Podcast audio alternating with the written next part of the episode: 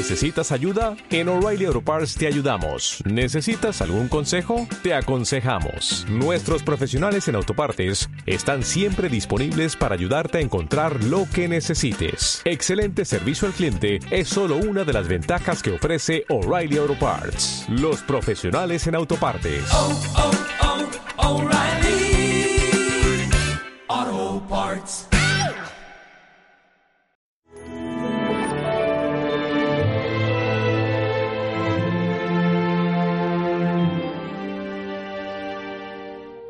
Dios hará justicia a sus elegidos que claman ante Él.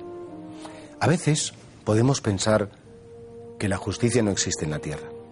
De hecho, bueno, pues, pues sí, deseamos todos que, la justicia civil, que, que funcione, pero en las familias muchas veces no hay justicia, en el trabajo muchas veces no hay justicia, entre las sociedades muchas veces no hay justicia, los pobres son pisoteados, son maltratados, los débiles, y no hablo solamente en el sentido económico, hablo también en el sentido psicológico, espiritual, son pisoteados, son castigados, pero existe la justicia.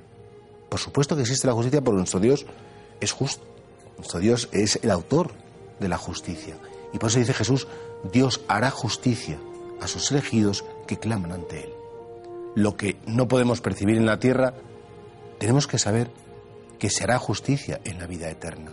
Y que ese Dios justo, ese Dios que es misericordioso y justo, porque en Dios la justicia y la misericordia se encuentran, no son dos atributos incompatibles. De hecho, cuánta gente viene y me dice, bueno, Dios será más justo, será más misericordioso, Dios será las dos cosas. Para que suceda la misericordia, primero tiene que suceder la justicia. ¿Y cuál es la justicia?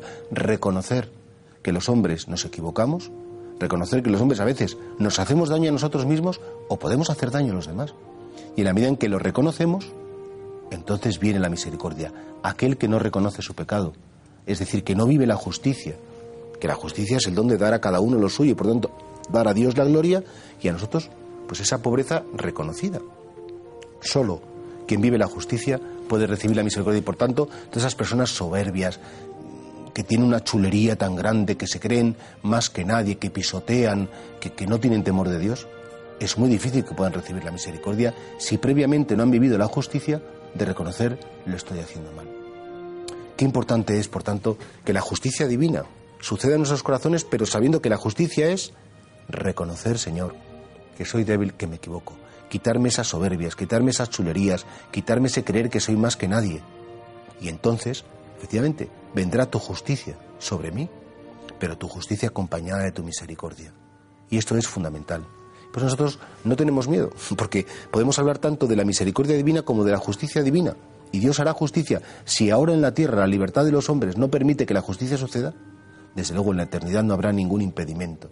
Señor, que yo sea justo en el sentido que reconozca siempre mis errores y solo cuando reconozca mis errores vendrá tu misericordia con toda seguridad.